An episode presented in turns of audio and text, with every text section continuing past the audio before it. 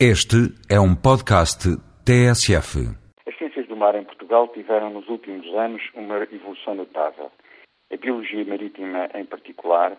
passou de menos de 1,5% da produção científica nacional antes da entrada de Portugal na União Europeia para mais do triplo hoje em dia, tendo do 30 para o 5 lugar no ranking. Este renovado interesse pelo mar por parte da nova geração de investigadores portugueses é particularmente notório nas regiões tradicionalmente mais ligadas às atividades marítimas, como o Algarve ou os Açores. No norte do país, em particular, a aproximação cada vez maior a Vigo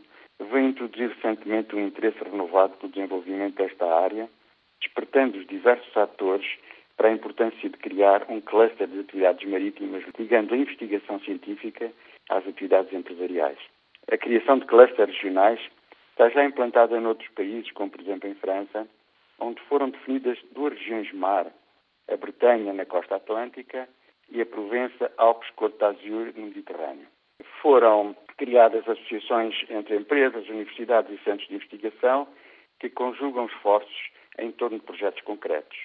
Também na Península Ibérica não é difícil encontrar já o embrião de duas regiões mar em construção,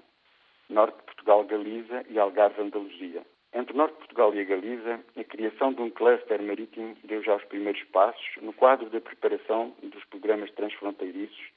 tendo sido definido no âmbito da Comunidade de Trabalho Galiza Norte de Portugal seis áreas de cooperação: qualidade do meio marinho, recursos marinhos, sector alimentar, biotecnologia e novos produtos, estaleiros navais e náutica de recreio e cultura e turismo. Estreitam-se as relações entre empresas e centros de investigação dos dois lados da fronteira com grande vantagem para Portugal, dado o excelente mercado e a força que as indústrias marítimas da Galiza representam. Está em curso a criação de um programa doutoral que inclui igualmente as universidades de Aveiro e do Algarve e foi, entretanto, criado no Porto o Instituto para o Desenvolvimento do Conhecimento e da Economia do Mar, ITSEM, que procura articular o tecido científico e empresarial do norte do país com o seu homólogo galego, Mar, já em pleno funcionamento.